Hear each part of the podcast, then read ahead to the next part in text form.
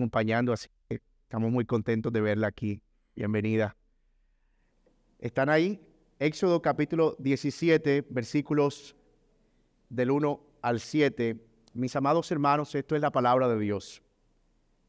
Toda la congregación de los israelitas marchó por jornadas desde el desierto de Sin, conforme al mandamiento del Señor, y acamparon en Refidín, y no había agua para, el, para que el pueblo bebiera.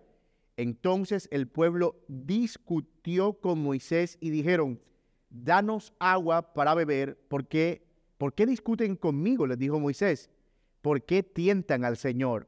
Pero el pueblo tuvo sed allí y murmuró el pueblo contra Moisés y dijo, ¿por qué nos has hecho subir de Egipto para matarnos de sed a nosotros, a nuestros hijos y a nuestro ganado?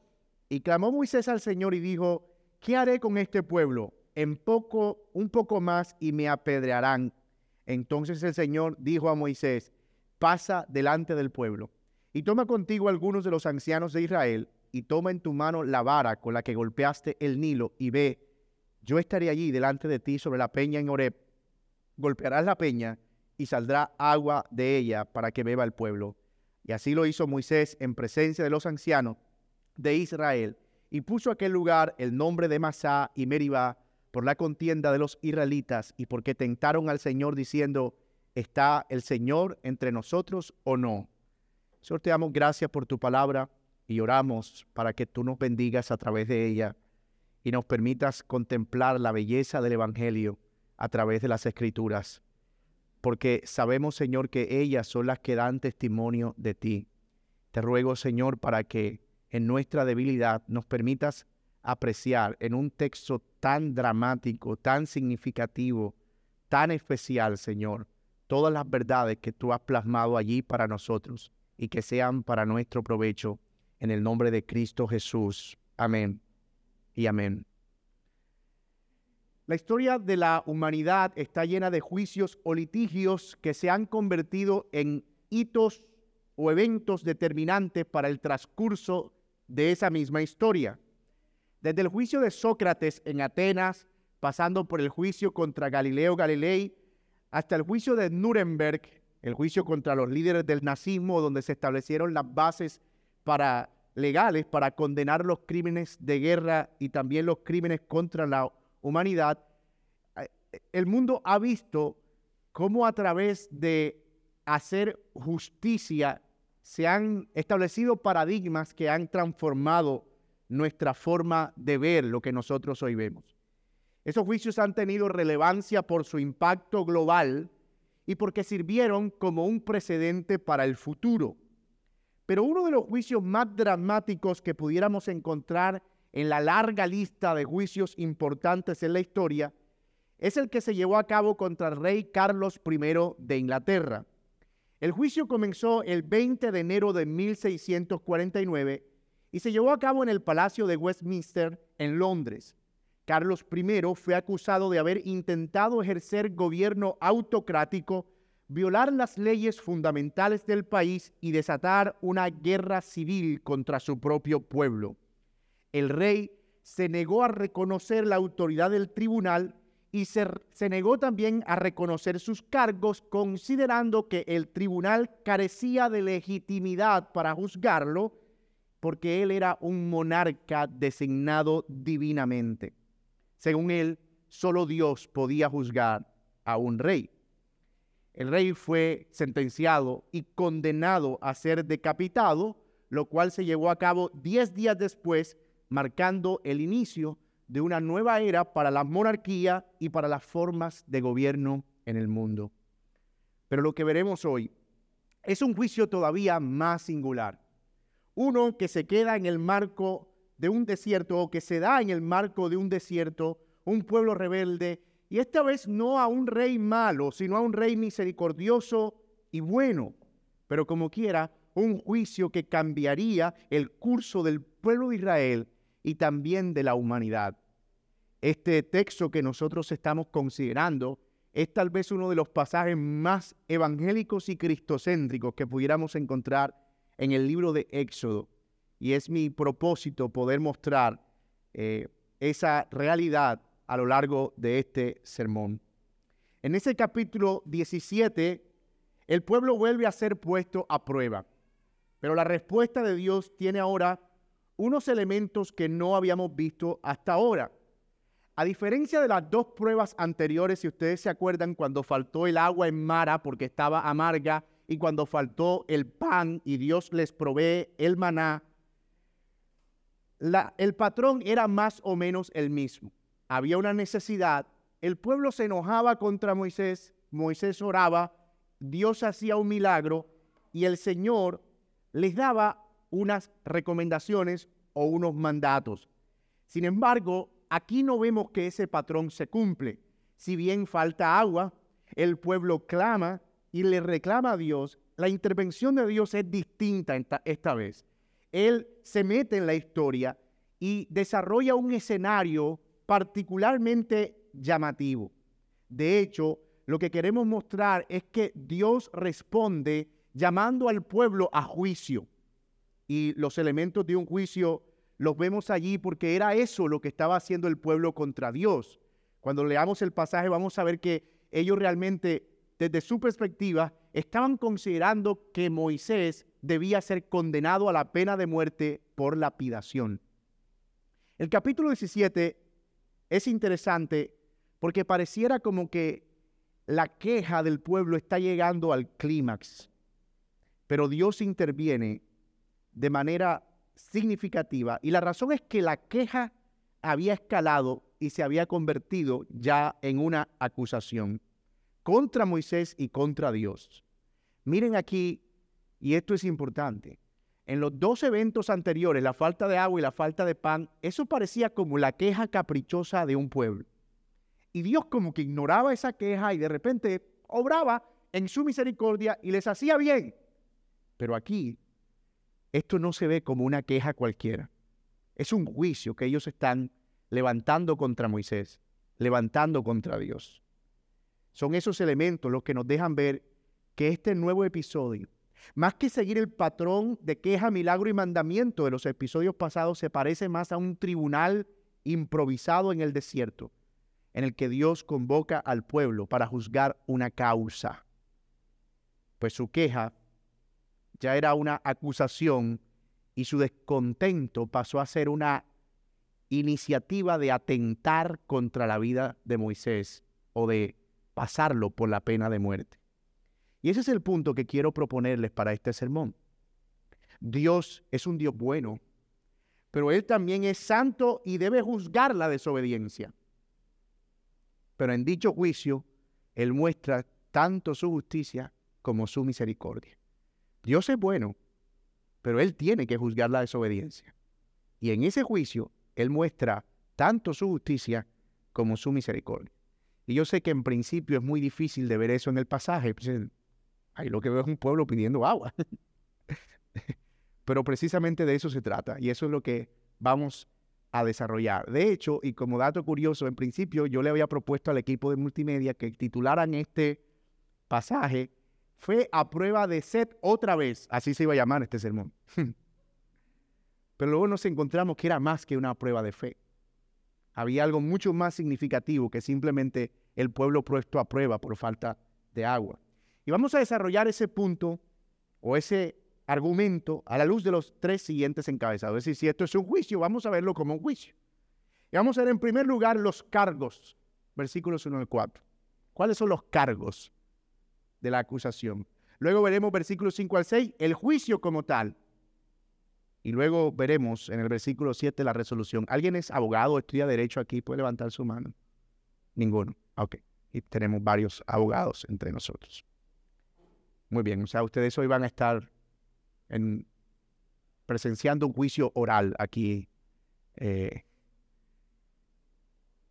en Éxodo y en un desierto. Así que veamos versículos 1 al 4, cuáles son los cargos del pueblo y qué es lo que está pasando ¿Qué es lo que está eh, provocando este juicio? Miren versículos 1. Toda la congregación de Israel marchó por jornadas desde el desierto de Sin conforme al mandamiento del Señor y acamparon en Refidim y no había agua para que el pueblo bebiera.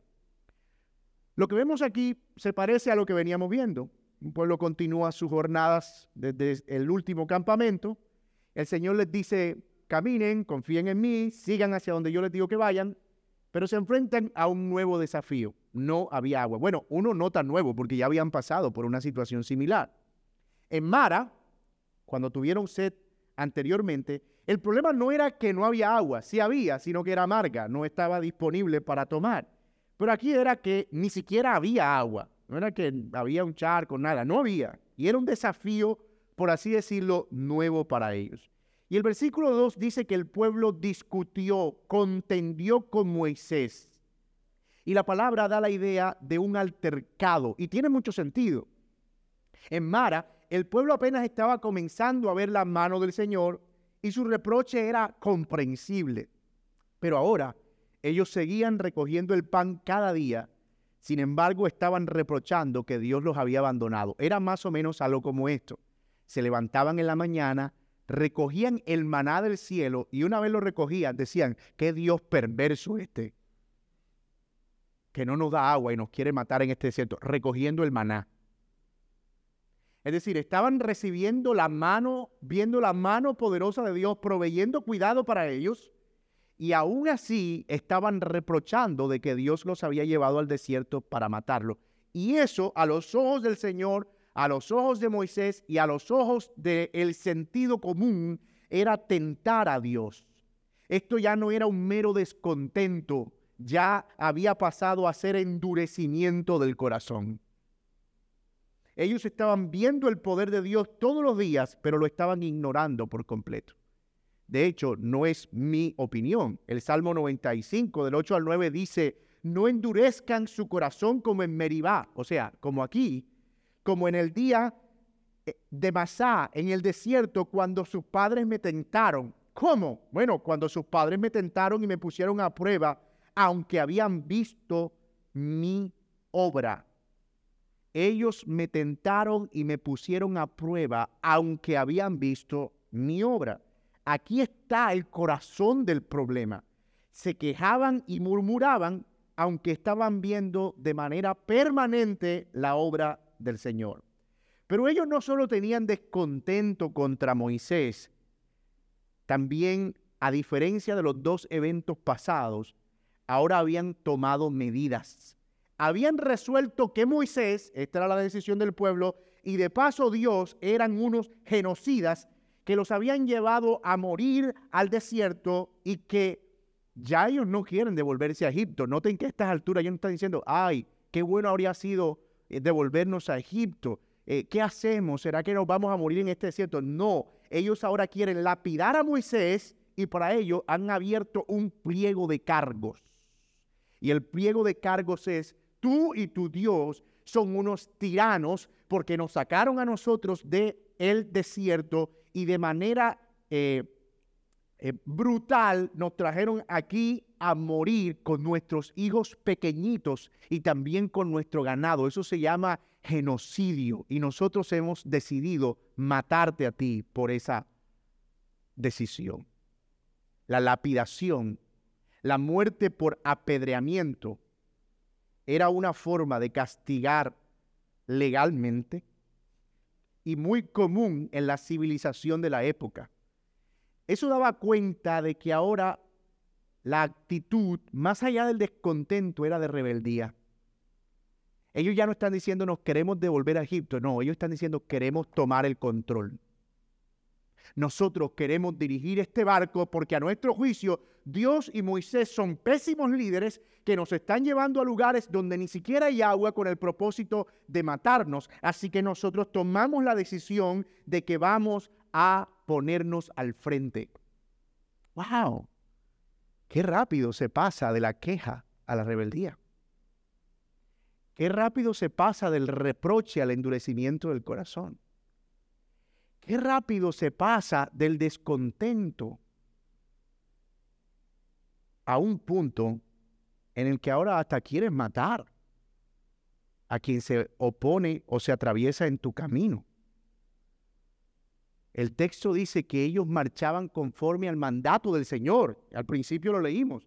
Ellos salieron de sin conforme al mandamiento del Señor. Por eso está diciendo, ah, ah, Dios está equivocado. Estamos aquí sin agua. Nosotros sabemos cómo hacerlo y queremos hacerlo. Así que tenemos endurecimiento y rebeldía, dos pecados que habían, por así decirlo, evolucionado. Y el resultado de eso es que levantaron una acusación contra el líder de su liberación y habían dado un fallo ya en contra de Moisés. Mis amados, y es que esto quiero que lo veamos de manera práctica. Así es el pecado. Exactamente así es el pecado.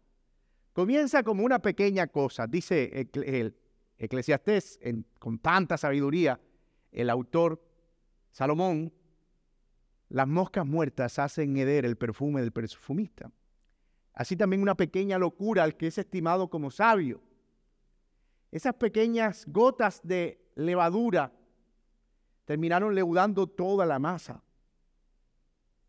Si lo dejamos ahí, esas insatisfacciones, esos descontentos, esas expectativas no satisfechas van a tomar dominio y poder en nuestros corazones.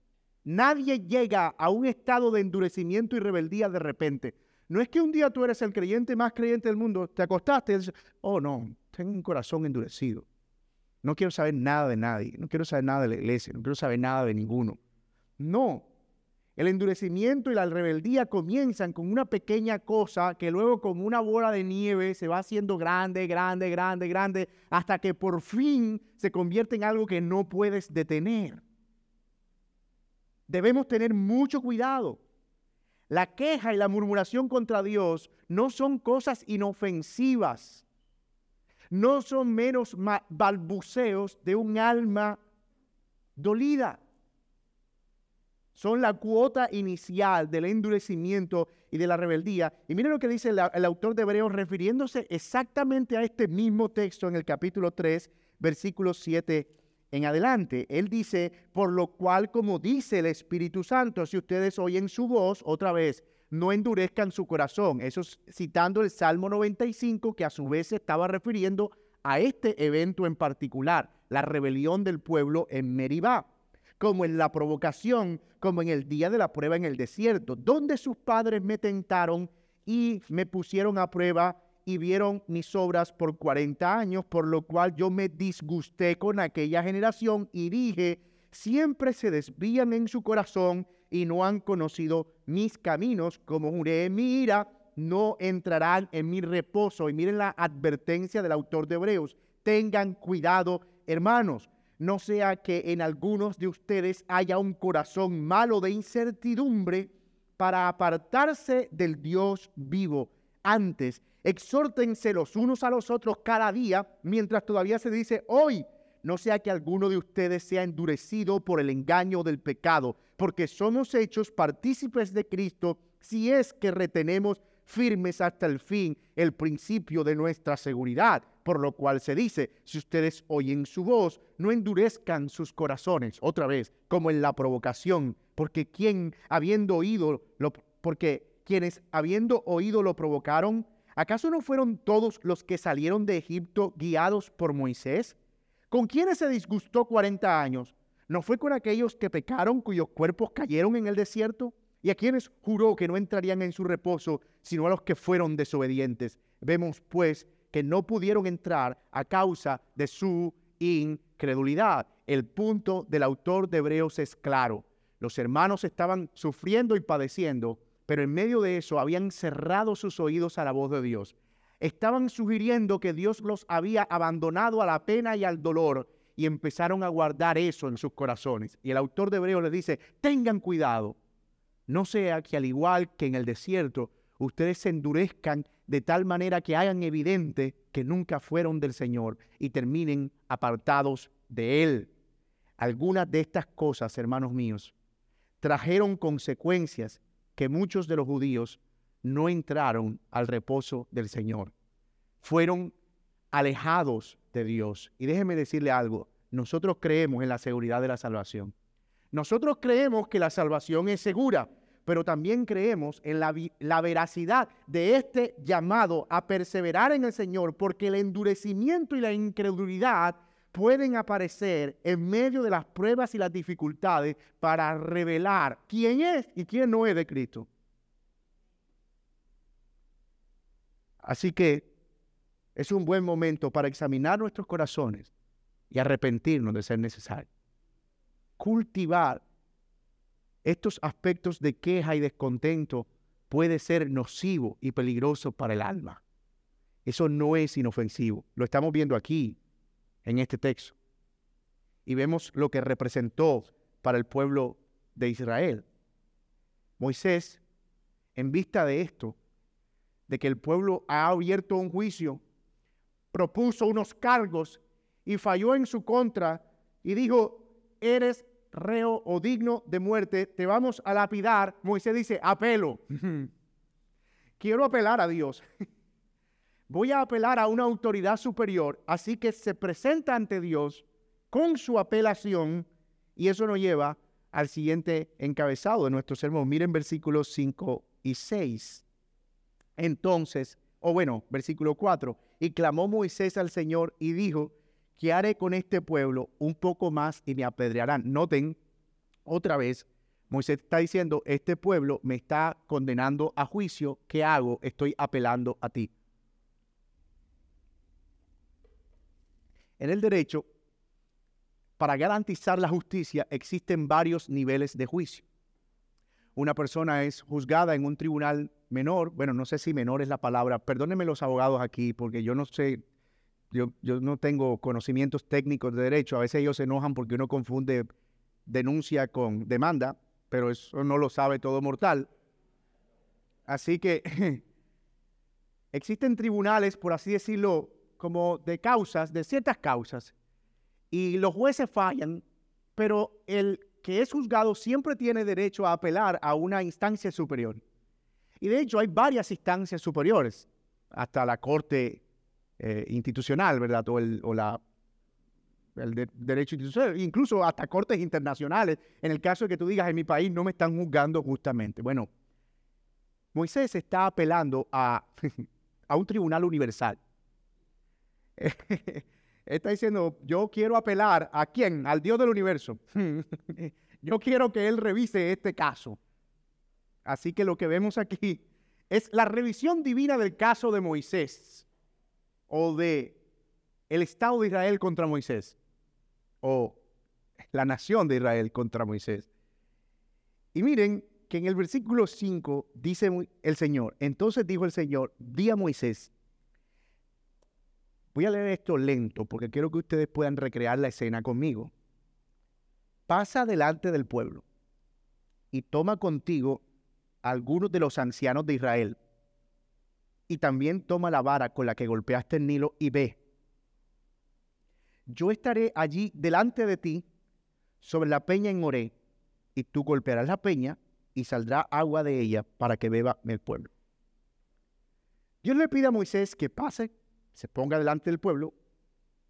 Dos, que lleve consigo a los jefes de las casas de Israel. Y tres, le dice que lleve también la vara con la que golpeó el Nilo. Eso está como raro. ¿Qué quiere hacer el Señor ahí? ¿Qué es lo que Dios está buscando? Bueno, si revisamos estos elementos, notaremos que lo que el Señor está haciendo es improvisar un tribunal en el desierto llama al pueblo como testigo, los ancianos van a ser los representantes del pueblo y garantes de la justicia. Moisés va a ser las veces de juez. Y eso lo sabemos porque Dios le pide tomar la vara con la que golpeó o con la que juzgó el río Nilo, ¿se acuerdan? Así que Moisés es quien en este juicio armado va a ser de juez. Pero aquí falta algo hay un acusado, hay unos testigos, hay un juez, perdón, hay unos acusadores, hay unos testigos, hay un juez. ¿Qué nos falta? Nos falta un acusado. ¿A quién va a acusar o a quién se va a acusar en este juicio? Bueno, aquí es donde viene lo impresionante. Dios dice, yo estaré allí delante de ti sobre la peña en Oré, y tú golpearás la peña y saldrá agua de ella para que beba el pueblo. Momento, momento, momento. ¿Qué qué? Sí, sí. ¿Acaso Dios está sentado en esa piedra como el acusado? Sí. Eso es exactamente lo que dice el texto. Dios se va a sentar en esa peña como el acusado. Dios le está diciendo a Moisés que él se sentará en esa peña de Oreb y él deberá golpear la piedra y dejará caer la vara del juicio sobre él. Eso es lo que está pasando en este juicio. Mis amados, yo creo que ustedes también pueden ver lo que está pasando aquí, ¿verdad? Es Dios mismo poniéndose en la posición de un sentenciado para recibir un castigo que, entre otras cosas, él no merecía. Lo merecía el pueblo. Pablo explica mejor este pasaje en 1 Corintios 10, del 1 al 4. Miren lo que dice Pablo con una agudeza increíble. En Moisés todos fueron bautizados en la nube y en el mar, y todos comieron el mismo alimento espiritual, y todos bebieron la misma bebida espiritual porque bebían de una roca espiritual que los seguía, y la roca era Cristo. Ese texto nos está conduciendo a la gloriosa idea de que espiritualmente hablando, al golpear la roca, Dios estaba permitiendo el castigo de su propio Hijo con el propósito de cargar sobre él la culpa que el pueblo merecía y a cambio de la muerte proveerles agua espiritual. ¡Wow! ¿Saben? La justicia humana nos dice a nosotros que al golpear la peña debía salir fuego de la peña y acabar a todo el pueblo. Eso es lo que dice la justicia humana. Porque ellos eran murmuradores, rebeldes y sediciosos. Pero no. De la peña salió el agua que esos rebeldes y sediciosos necesitaban para saciar su sed. Piensa en la cruz por un momento porque es sobre esa peña llamada Gólgota que la vara de la justicia de Dios cayó sobre la humanidad de Cristo y de su costado fluyó el agua que salta para la vida eterna. Jesús mismo fue quien dijo que el que cree en mí de su interior correrían ríos de agua viva en Juan 7, hablando del Espíritu que había de venir sobre los creyentes. Esto es el Evangelio, mi amado hermano. Ni más ni menos. Y es increíble, ¿saben por qué? Porque estamos leyendo el libro de Éxodo en un desierto con un pueblo rebelde que parece que no tiene nada que ver con Cristo y la cruz en el Nuevo Testamento tantos miles de años atrás. Pero qué increíble porque nada de lo que nosotros tenemos escrito en la Biblia está puesto allí al azar. Y me encanta porque esos son como estacas que se clavan tanto en el Nuevo como en el Antiguo Testamento para decirnos, tú no estás leyendo dos libros distintos, no son dos historias diferentes. No es una cosa que empieza aquí y te habla de un montón de cosas que ya no debes hacer y otras acá que te habla de todo lo que debes hacer y abrazar ahora. No, no, no, no. Es una sola historia que comenzó y que tiene un mismo propósito, revelar la gloria de Dios. Ningún elemento de esa historia es aleatorio. Dios ha diseñado la salvación de tal manera que nosotros, pecadores y rebeldes que merecen su castigo por razón de su pacto, recibamos misericordia. Pero Él no nos da un perdón barato. Su perdón no es barato. No es un Dios alcahuete que está omitiendo la rebeldía de aquellos que merecen el castigo. No. De acuerdo con su propio sistema de justicia, él dispone de la humanidad de su propio Hijo. Nuestro sistema de justicia, eso no es posible. En ningún sistema de justicia terrenal que un inocente tome el lugar de un culpable, no. Eh, toda persona debe responder individualmente por sus delitos. Pero de acuerdo al sistema de justicia divino, Él dispone de la humanidad de su propio Hijo para castigarlo en nuestro lugar, porque sabe que si ese castigo lo recibimos nosotros, no lo soportamos, seríamos condenados inmediatamente. Así que así, de esta manera, Dios resuelve el gran conflicto de ¿cómo puedo yo siendo un Dios santo castigar el pecado, pero al mismo tiempo no matarlos? ¿Cómo puedo yo, siendo un Dios santo, ese es el dilema, no pasar por alto el pecado como si nada hubiese pasado o esconderlo debajo de la alfombra o mirar para otro lado? ¿Cómo puedo yo, siendo un Dios santo, castigar la desobediencia y la maldad sin que tenga que recaer ese juicio en gente que no lo va a soportar porque sería destruida de inmediato? Pues cargándolo yo mismo. Y de esa manera el pecado es redimido y al mismo tiempo las personas son amadas. Justicia y misericordia en un mismo evento. Hermanos míos, entender esto es, es entender lo esencial del Evangelio. Es en eso en lo que consiste el Evangelio realmente. Cuando nosotros creemos que el mensaje de Dios es simplemente un mensaje en el que Dios quiere que tú estés bien y tiene un plan maravilloso para tu vida. Estamos mostrando a un Dios pobre, a un Dios infeliz, alcahuete, que ni siquiera puede condenar la propia maldad de su pueblo. Ese no es el Dios de la Biblia, de ninguna manera. El Dios de la Biblia aborrece al pecado, castiga el pecado y hace descender la vara de la justicia divina sobre el pecado, pero al mismo tiempo muestra una misericordia infinita con pecadores como nosotros. Bendita y maravillosa gracia del Señor. El Dios santo y justo ha tomado nuestro lugar, ha llevado nuestra carga.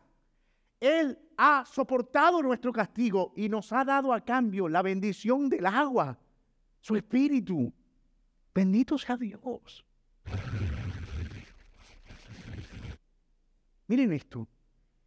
En el juicio que ellos habían elaborado, los israelitas, endurecidos en su rebeldía, ellos eran los inocentes y los jueces, o sea, eran juez y parte al mismo tiempo. O sea, ese juicio estaba, dirían los abogados, viciado. Así es, ¿verdad? Hay un vicio de procedimiento en ese juicio. y Dios era el culpable, junto con Moisés, y la sentencia que ellos mismos habían diseñado era lapidarla. Como no podían lapidar a Dios, entonces decían, pues lapidemos a Moisés. ¿Alguna vez le ha pasado? Yo me imagino que sí, porque si usted tiene hijos pecadores, seguramente le ha pasado. O tal vez usted fue hijo, como yo, y te pedían hacer algo y tú en rebeldía no lo hacías y golpeabas algo o tirabas la puerta y mamá decía, pégame a mí. Nunca le dijeron eso. Ah, pensé que mi mamá era la única. Estás muy bravito. Pégame a mí. Ese golpe que tú diste ahí, ese golpe me lo, me lo tienes que dar a mí. Ven, dámelo. En cierta manera así se manifiesta la rebeldía golpeamos, golpeamos una cosa queriendo golpear otra.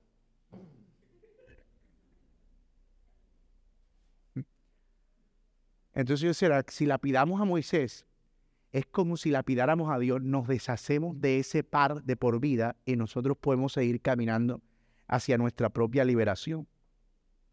Pero en la corte de apelaciones, Dios rearma el juicio y en esa corte de apelaciones, Moisés no es el acusado, sino el juez. Los israelitas no eran los acusadores y los jueces, sino los culpables. Y Dios usa la vara del juicio para castigarse a sí mismo en lugar de los culpables.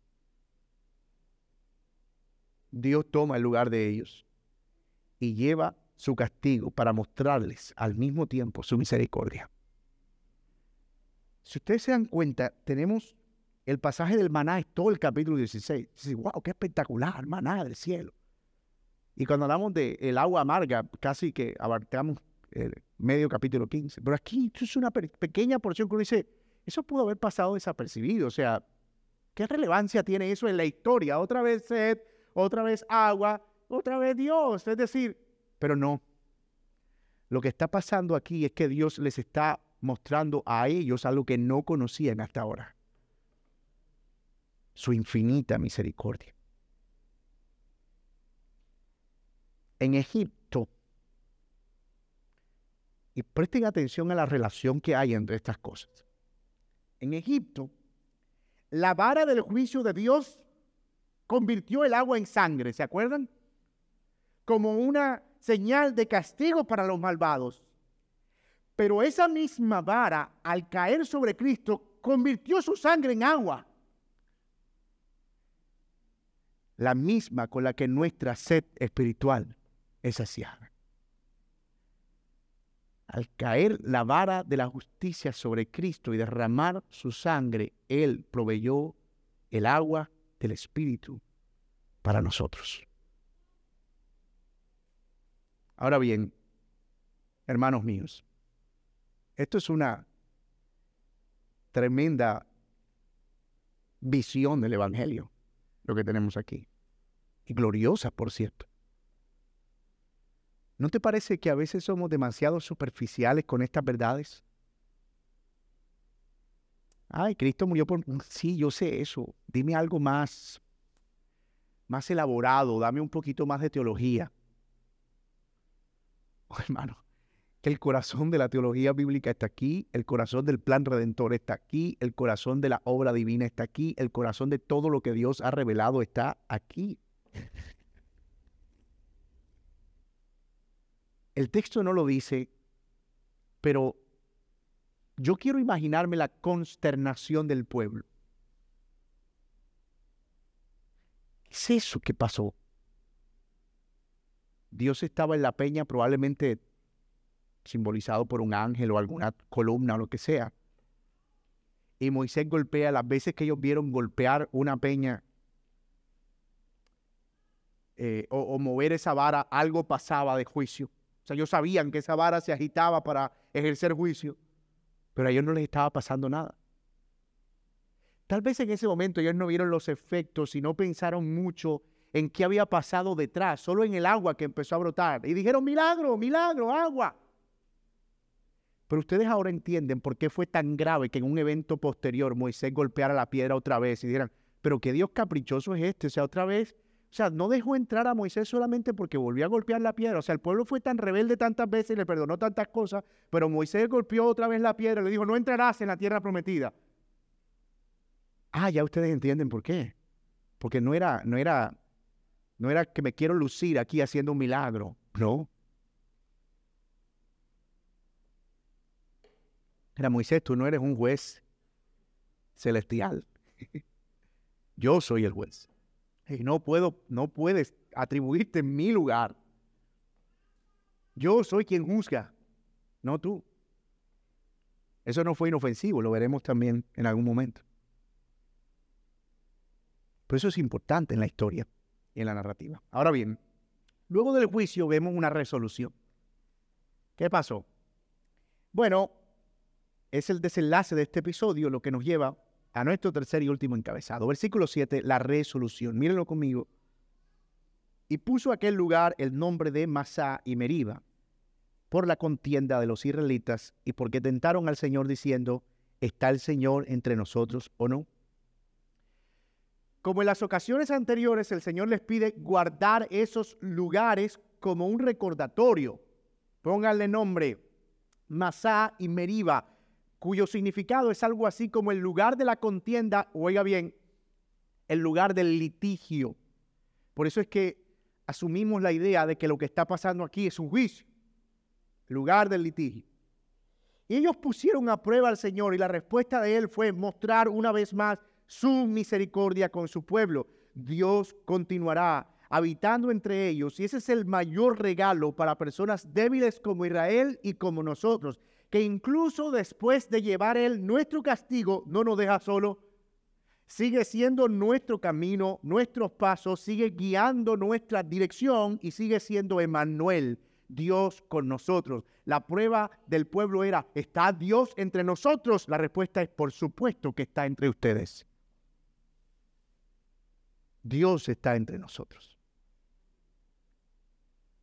Hermanos, las evidencias de la obra de Dios en nosotros no son y de su presencia entre nosotros no son necesariamente cosas espectaculares. Dios aquí le mostró que Él estaba entre ellos como perdonando su pecado, cargando el juicio sobre sus espaldas. El Evangelio es el recordatorio de Emanuel de que Dios está con nosotros. Qué bueno es para nosotros saber que el Señor no nos ha dejado a merced de nuestra propia debilidad. Qué bueno. Sino que se ha comprometido no solo con perdonar nuestro pecado, sino a conducirnos hasta la tierra preparada para nosotros.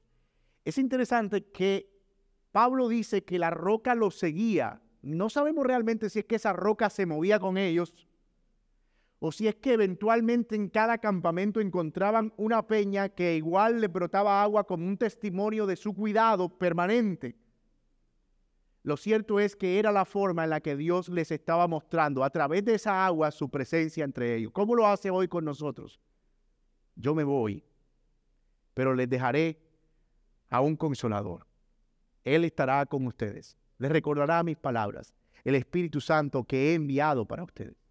Él mora en nosotros ahora y nos guía, dice su palabra, hacia toda verdad. En los sistemas judiciales que conocemos, no se espera que los jueces tengan una relación posterior con los acusados. Eso sería muy sospechoso. ¿Te imaginas? Un juez absuelve a alguien y después tú lo ves allá almorzando con el absuelto. Eso éticamente se ve sospechoso. Tal vez no está prohibido, pero, pero es raro y más teniendo una relación íntima con el acusado. Pero bueno, como Dios no tiene dilemas éticos, Él es nuestro Padre Celestial, pero también un Dios justo que no compromete su integridad, Él no deja de amar a aquellos que absolvió. No lo deja a su merced, sino que se asegura de que puedan perseverar en Él y mantenerse en una relación con Él algunas aplicaciones finales, hermanos, de estas ideas, algunas tal vez más complejas que otras. Pero veamos en primer lugar, esta verdad que encontramos en la palabra debe ayudarnos a caminar con confianza y libre del temor. El Evangelio nos da la esperanza de saber que no hay pecado que Cristo no haya perdonado y que no hay ninguna condenación para los que están en Cristo Jesús. Una de las cosas con las que tenemos que lidiar en nuestra vida y que hace daño y no nos damos cuenta es con la culpa. Muchas personas por no manejar la culpa toman decisiones erráticas. Se mantienen en relaciones difíciles, haciéndose daño a ellos y a los que les rodean por la culpa si fallaron como padres, la culpa los hace complacientes con sus hijos y crean monstruos entre ellos, porque no quieren que sus hijos pasen lo mismo que ellos, porque se sienten culpables. Pero hermano, Cristo pone fin a esas cosas. Ninguna condenación hay para los que están en Cristo Jesús. Las deudas de nuestro pasado, escúchelo bien, están resueltas, pagadas completamente. Y no estamos diciendo que olvidamos nuestro pasado. Por supuesto que no está ahí, no nos arranca en el cerebro. Pero no tiene un efecto en nuestra conducta o no debería tener un efecto en nuestra conducta ahora. ¿Por qué? Porque la deuda ha sido pagada. Ninguna condenación hay. El Señor ha perdonado nuestro pecado. Él cargó toda la culpa. Somos libres. Eso es lo que significa ser libres en Cristo. Así que yo te animo, hermano, de verdad, a poder examinarte si muchas de las cosas que vives ahora o haces ahora son el resultado de una culpa mal manejada. Porque si eso es así, corre a Cristo y allí está el fin de toda nuestra culpa. Pone eso sobre la cruz. Deja que la vara del juicio de Dios caiga sobre eso. Y perdone tu pecado. Y de verdad experimentes el perdón del pecado. Porque la realidad es que eso ya está hecho. Yo solo debo creer eso. Voy a usar una palabra arriesgada, apropiarme de eso. Atesorar eso, abrazar eso. Cristo pagó la deuda. Segunda implicación práctica. El mayor regalo que hemos recibido es haber sido absueltos del juicio y eso debe llevarnos a vivir con contentamiento. Muchas de las cosas de las que nos quejamos pueden ser una afrenta contra Dios, sobre todo si olvidamos que Él nos ha dado la provisión y el cuidado más grande que puede darse. Nos ha dado a su propio Hijo y eso debe ser suficiente tenemos la permanente tentación a caer en el victimismo. ¿Sabe lo que es el victimismo? Tiene sus variantes, el victimismo, que es algo como, que es algo como, yo no merezco esto que estoy viviendo. ¿Por qué estoy pasando por lo que estoy pasando? Yo soy una persona tan buena. He sufrido tanto en esta vida que no merezco seguir sufriendo. La verdad es, mi hermano, que sí merecemos eso y muchas otras cosas por nuestro pecado. Pero en Cristo Jesús, nosotros entendemos que Él ya ha dado provisión suficiente. Él lo hizo. Y entonces aquellas cosas que yo estoy recibiendo ahora o no estoy recibiendo no me apartan de esa realidad. Y yo debo correr ahí continuamente. Cristo ya pagó la deuda. ¿Qué más puedo pedir? Tener una esposa que me ame, unos hijos que me respetan, es ganancia. Tener hermanos que me aprecian es un regalo. Así que tener uno que otro en contra alguna dificultad, alguna prueba de la vida o alguna ausencia de un bien material, eso es un poquito menos de la ganancia que ya tengo, pero no me hace perder lo que ya tengo en Cristo Jesús. Saber y entender el Evangelio produce contentamiento en nuestro corazón. Él me ha salvado, Él me ha redimido, Él me ha librado, Él me ha dado lo necesario para la vida todo lo que tengo de allí para adelante es ganancia. Y si no llego a tener eso, por lo menos estoy en balance verde.